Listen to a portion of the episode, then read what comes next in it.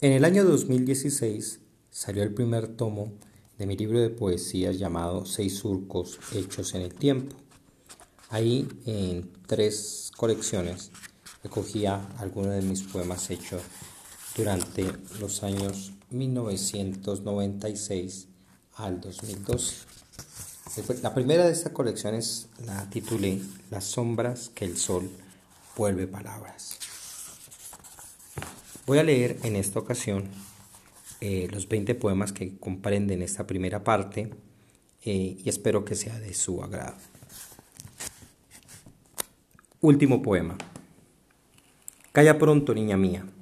Los espectros van llegando, taciturnos esperando mil recuerdos, añorando las nostalgias, agitando las banderas de tu cuerpo, todo puro, todo bello, regalando lo vivido que se transformó en olvidado dibujando las carrozas de la muerte y sus guardianes. Calla pronto, niña mía, cofre sagrado, pluma suave y agraciada, que del pecho de las musas has tomado tu lactancia, que alimentas las mañanas de mis sueños más oscuros. Tierna y libre compañera, girasol de las montañas, ya no tengo que escribirte, niña mía, los espectros te acompañan. 23 de abril de 1996.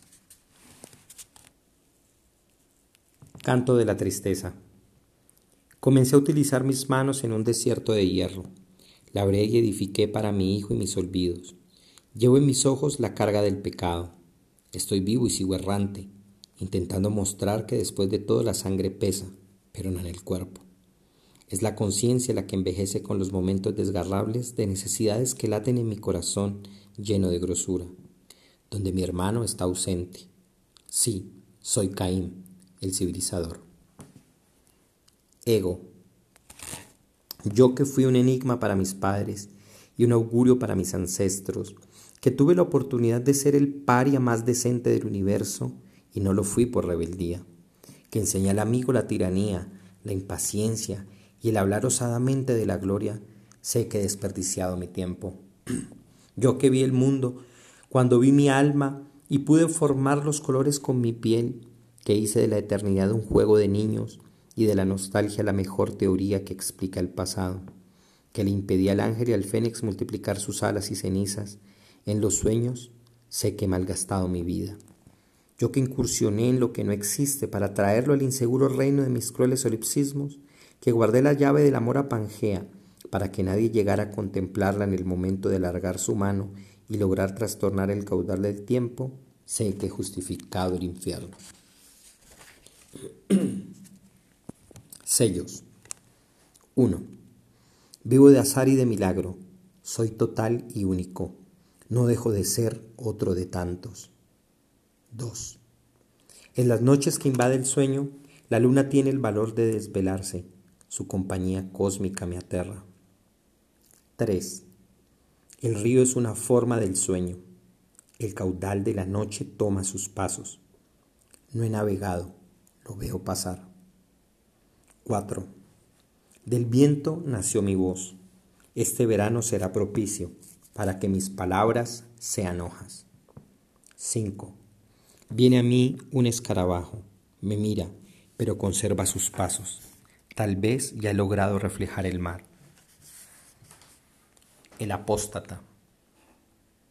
He venido de muy lejos del más claro punto de la guerra que aniquiló a las almas ahora frías. He aprendido a no pensar en la partida, ocultándome en la dulce ambición de los otros, omitiendo la voz del que no ha sido el artífice del sueño póstumo de Sodoma y de Gomorra.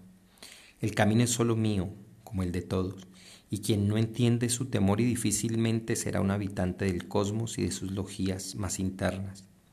El precio del destino es el de tu cuerpo, y nadie lo sabe, solo tú lo asumes. Te lo digo yo, que realmente fui libre y pude recorrer el más difícil de todos los laberintos, la fe. Ocaso del 30 de C. Ya todo está cumplido. Ha culminado la agonía. La voz no me da más. Una tarde oscura se avecina y las profecías son ahora inamovibles. Poder mío, poder mío, ¿Por qué me estás abandonando? ¿Quién que tuvo esperanza no soñó con una cruz? Tengo la dicha de saber quién soy en la muerte, pero ahí se sabe quién se es. Solo me queda encomendar el espíritu, pues el cuerpo está en las manos de los que lo necesitan. Sangre de la sangre unge el madero, y ni Adán detendrá la marcha. Culmina la cósmica entrega, nace al que prefigure en Edén. Solo me queda esperar lo que el tiempo haga con mis llagas. Le cumplo al que cumple su propio destino en mí. 6 de julio de 1999. El poema. Este no es el poema, es otro, no este. Es imposible que lo sea. En él no están las miradas del sonámbulo, el frenesí del hijo no engendrado, las no menos bíblicas rutinas que me atienden en la caída del olvido. No cabe duda, este no es el poema, ni siquiera es un poema. Lo fue tal vez el primero, el sexto o el último. No tienen rango, ni tristeza o cobardía. No hay en el musa o cosmos, ni pergamino o visión dantesca, ni greguismos o hebraísmos, ni siquiera un tótem o el refugio en la figura de alguien que no recuerdo. No están en él los dos Jackson, el escriba judía en el, judío en el exilio, la métrica que nunca ha disfrutado por el orgullo, sinónimo de ignorancia, y verdad que no lo es, por falta de olfato y de tijeras para ser ecuánime con el método dadaísta, porque jamás estará en televisión o en internet, por época y por fastidio, por las lecturas que desde la impaciencia me incitan a seguirlas, por el Dios que sueña el universo y no ha hecho el poema y nunca estuvo entre sus planes y ahora se le ha salido de las manos, porque no es código binario ni carta de amor, porque no tiene el azar que los asande llaman encantamiento, porque me burlo de él y eso lo define con prudencia, y sobre todo, porque no. Sin embargo, lo escribe. De la muerte. Qué blanca es la muerte, qué blanca es su espalda, sus ojos, sus dedos, su vientre y su intelecto. Qué blanca es su risa, su sombra, su infamia, su anhelo, su bostezo y su confianza. Qué oscuros han sido y seremos sus hijos. Qué palidez tan opaca nos envuelve. Qué signo tan rotundo nos vindica y nos acerca más al polvo. Intento en vano difuminar su estigma, abolir sus tiempos y costumbres, mancillar su fama y su conciencia, someter su manto al capricho de lo eterno, deformar su dolor y su certeza, castigar sus pasos y sandalias, pero no puedo, no soy el verdugo que ya tanto espera. El amanuense. Un libro estacionario conviene a mi silencio, mis entusiasmos y a mis lutos. Me aferro a este mundo a la manera del errante, que cubre con cenizas la angustia de sus pasos y guarda la mirada del doliente olvido que en una de las mil trampas del tiempo. Desgarrar una página duele, pero más doloroso es haberla leído mal o interpretar falsamente sus líneas en jactanciosos reflejos de sí mismo. Y no es nunca un impulso el que me dirige, es la espada del escriba la que da valor a mis sentencias, la pluma lista que desentraña lo que no ha sido, este universo que es lo imaginado. Debo ser el que redacta átomos y los aglomera en galaxias, el que enumera enciclopedias y se, y se regocija en sus fonemas, y el que sabe que por sobre todas las cosas nunca escribirá lo que siempre quiso. 29 de junio de 1999. Parte de un diálogo. Ahora todo está claro. Por suerte somos de barro. Y esa verdad no la cambia ni la más oscura de las noches. El tiempo será tu verbo y cruzará todas tus venas, inaugurando todos tus poros en esa fe en la que nunca he creído. Pero el nombrado poder de tu sombra tiene sus días contados, cuando todo sea parte del recuerdo. No miré hasta que vuelvas, y si regresas me quedaré en tu alma, en esa ventana opaca donde está mi bienvenida. Quién sabe si la penumbra guardará este momento mutuo Dudo mucho de su certeza y no me da la seguridad de guiarte. Te miro y es muy distante tu mirada. No puedo decir más, solo que en el silencio seguiré pronunciando tu nombre.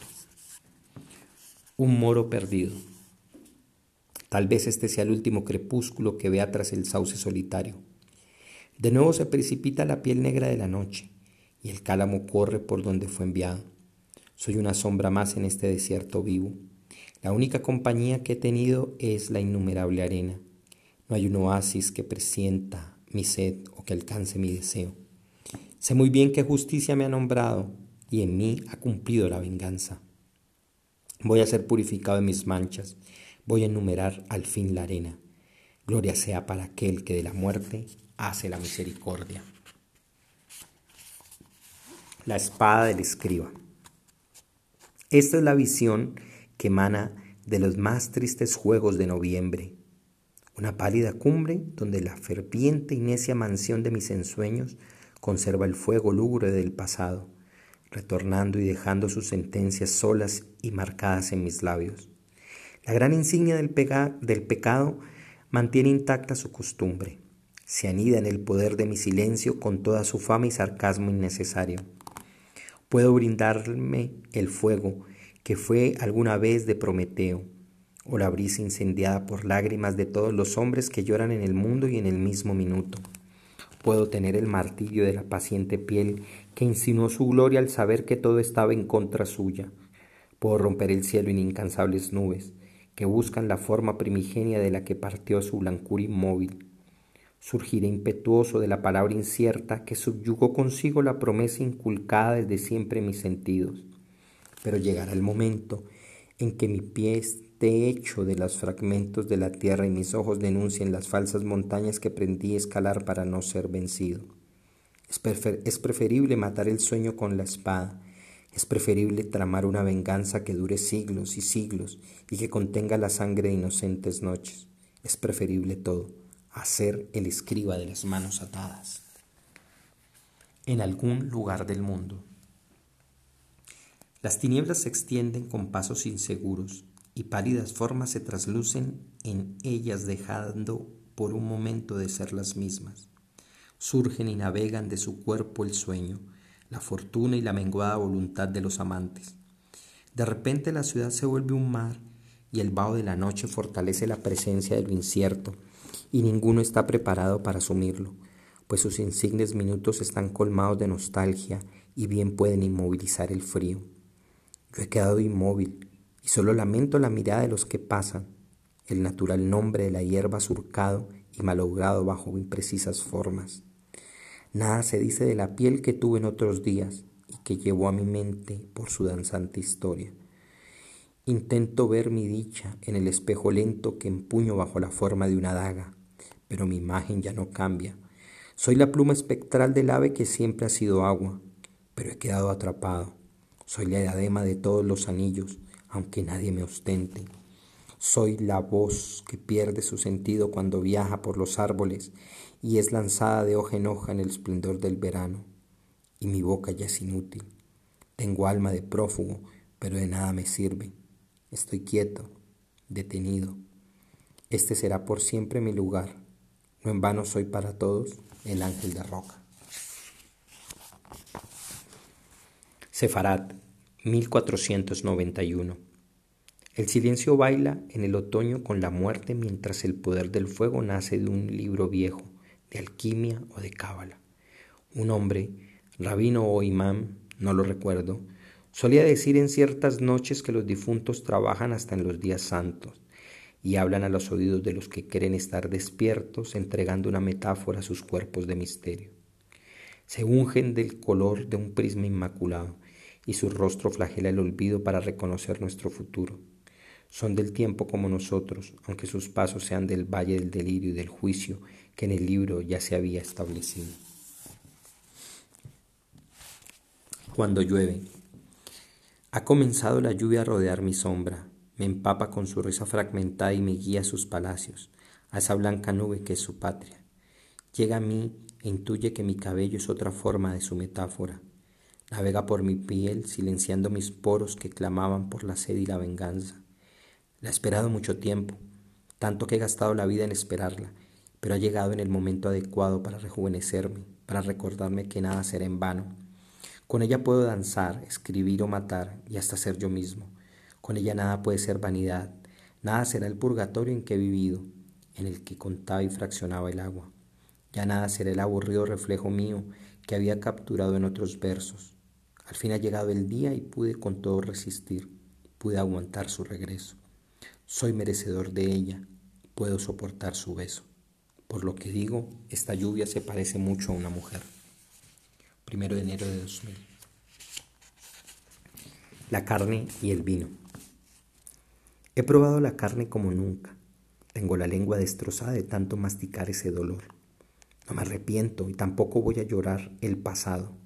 Así vibren de lujuria los ensueños que una vez destruyeron mi razón. Los pies se han cansado de pretender la despedida. Me voy y sigo el rumbo del loto. Piso los pétalos para jurar que he visto mejores cielos y que ninguna lágrima conmoverá la infinita sensación de ser el único. No volveré a nacer. Estoy condenado a este cuerpo para siempre, para verme desaparecer.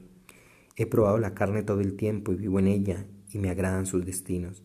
Puedo morir de rabia, construir el cosmos para hacer del signo un signo para mis días y comenzar por trastornarlos, volviéndolos costumbre, martirizándome en esa cruz de insignias malogradas que están en la senda que conduce a la carroza de la muerte y a los rostros de antepasados que una vez fueron como el mío.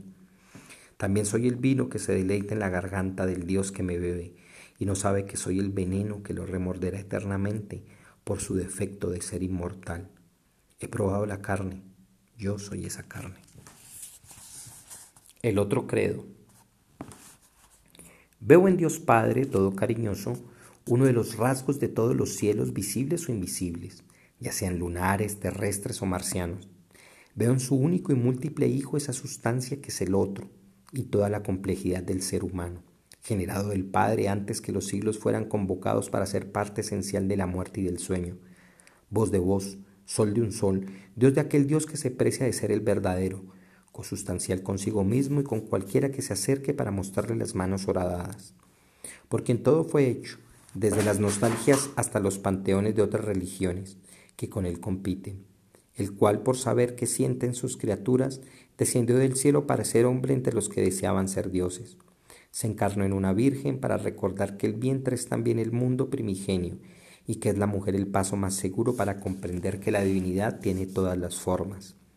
Con el tiempo predicó lo impredicable, el amor para quien no ama, Padeció bajo el símbolo de otras latitudes por culpa de los que siempre buscan ser culpables, amables y risueños. Murió en su deber, al igual que muere la sombra cuando llega la noche, o como mueren los ojos cuando se han cansado de mirar. Después fue sepultado en una tumba que tenía la forma de prisión y que para nada se parece a las tumbas de hoy en día. Pero ahí estaba, con el mismo rostro que tienen todos los muertos. Resucitó al tercer día, como lo declaran las escrituras, los poetas, los filósofos, los ateos y hasta los cristianos. Ascendió a los cielos para dejar en claro que lo que baja tiene que subir y enseñar así que el que desea mirar a la tierra debe hacerlo desde la posición más alta, donde está él sentado a la diestra del que ama a las prostitutas más profanas y a los suicidas más correctos. Y volverá para juzgar a los muertos en vida y a los que viviendo morían por causa de la desastrosa fe de los justos. Y un reino así no podrá tener fin.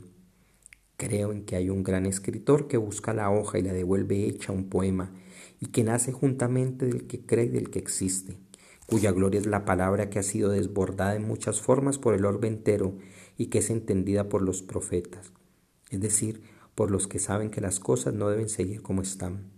Y creo que no hay una aglomeración santa, porque decir bastantes ya es de hecho corrupción y pérdida de tiempo, pues el fuego solo puede nacer del que ha sabido cerrar la puerta a la muchedumbre ciega de ignorancia. Pero creo que hay que sumergirse en las aguas del Estigia, del Ganges, del Jordán, del Nilo o de cualquier otro río que nos permita interpretar cuáles son las raíces de todos los pecados. Y seremos perdonados cuando no nos avergüence la carne que somos. Y creo en la esperanza que llegará con la voz de los que me dejaron y que prometieron cruzar el tiempo para mirar mi rostro y así poder entregarnos al recuerdo, a la nostalgia de haber caminado por muchas calles, por los monasterios que la amistad evoca en todas sus mañanas.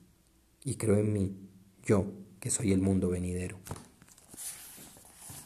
El conjuro, a Pilar Urrutia. Yo os conjuro, oh doncellas de Jerusalén, por los corzos y por las siervas del campo, que no despertéis ni hagáis velar el amor hasta que quiera. Cantar de los Cantares 2.7. Ahora que duermes, no sabes cuánto silencio proclamo ante tu ausencia. Cada sílaba, sílaba que mato, cada dolor que no permuto, cada laurel que se marchita, correrán ciegos ante el sueño que dejaste en el profundo recuerdo de tus ojos. Diezmas mi sombra como la ráfaga del verano, que no se compromete con el polvo y deja que el sol se exponga en toda su sólida impotencia de no poder ser el dueño de la noche, porque tú lo eres cada vez que cierras los párpados y sueñas atravesando la existencia para transformarte en la luna. Sé que tu corazón se abre cada vez que te encierro en verbos, obligándote a hundir el pecho en las palabras que he construido para tu descanso. Por eso soy tu guardián y también tu sombra, y el portador del acero que castiga a los espectros que quieren detener tu música. Pero también soy el hombre que envuelve su mirada en un profundo en un futuro aniquilado de antemano, porque no creo que pueda llegar ese mediodía que ha de redimirme. Y cuando duermes no te inquietas por la forma en que fluyes en mí, tal vez como la patria que se anida en sus estatuas, sus símbolos, sus libros, y en la voz de sus mejores y peores hijos. Me siento tan perdido en tu sueño como una moneda lanzada al aljibe que espera a que el deseo perdido late más al alma del que destinó su suerte. En ti pienso como nunca en las limitadas categorías del hombre que falsamente es forjador de su camino, y que guarda su confianza en el papel que ha sido señalado para no estar vacío. En ti pienso como el devoto que se entrega a sus tradiciones y no pregunta por el pasado o el futuro, porque sabe que todo instante es tu tiempo y toda plegaria comienza y termina con tu nombre. Con esto que te digo comenzarás a salir de tu dormir profundo para entrar en el camino del crepúsculo, esa nueva frontera para mis ojos, ese viaje que dura lo que dura un parpadeo, un latido o la sonrisa de la muerte. Al final tal vez están las alas que buscas, pero ese triunfo solo llegará después de muchas agonías. Con todo, quiero que sepas que yo también estaré ahí, muriéndome todas las veces que sea necesario. Por mí no te preocupes, ya despertado para vivir en ti. 4 de octubre de 2000. Haikus para las religiones. El Buda, el, iluminado muere, el mundo no lo sabe. Un árbol comienza a llorar. En voz de Moisés. Se van el polvo y el fuego. Todo ya es otra cosa. Se cumple la promesa. Jing Yang. Solo hay dos caminos, pasivo y activo. Los dos me reflejan. Brahma. El corazón se exalta. Comprendo los Vedas. Nadie dice nada. El fiel. Buscamos la guerra un libro nos guía, solo el guerrero lee. El vacío. Me he lanzado como una piedra y no me duele la caída. Solo sufro el impacto del aire cuando me rodea con su frío mientras bate sus alas en mi cara. Camino por el tiempo con la frente en alto y con el alma a cuestas. Sufro porque he sufrido antes y sufrir una vez más se me antoja innecesario o necesario según la tradición del día. Todo arde y duele en el alma como el fuego.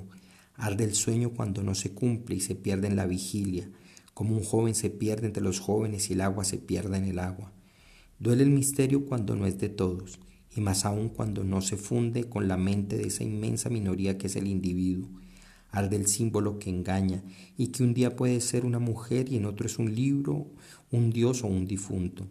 Duele mi nombre, que es el que se enfrenta al mundo y al temor de los que no temo. Duelen tantas cosas que mencionarlas es de hecho un dolor y un triunfo, pero sin gloria, sin premio y sin reinado. Todo me puede causar angustia, todo lo sufro con el mayor llanto posible. Voy pereciendo en las horas, las horas que son fuego y nada más que fuego, cuyas llamas pesan como pesa la vida. Y mientras se queman no entienden que son la sangre del destino, ofrecida a todos los dioses que nos imitan y se burlan cada vez que sufrimos la existencia. Todos mis poros se entregan a la muerte y comienzan a llorar con el sudor preciso que ungirá mi cuerpo para que caiga inerte en el sudario que soportará mis huesos. Morir así es un instante, vivir es aún más corto. Todas mis palabras me preparan para soportar el golpe. Ahora solo me queda cerrar los ojos. Es el momento de morir al sueño. Silencio al silencio, muerte a la muerte, polvo al polvo. Bueno, y hasta ahí eh, la colección de poemas llamada eh, Las sombras que el sol vuelve palabras. Espero que haya sido de su agrado y nos vemos en otro podcast. Muchas gracias.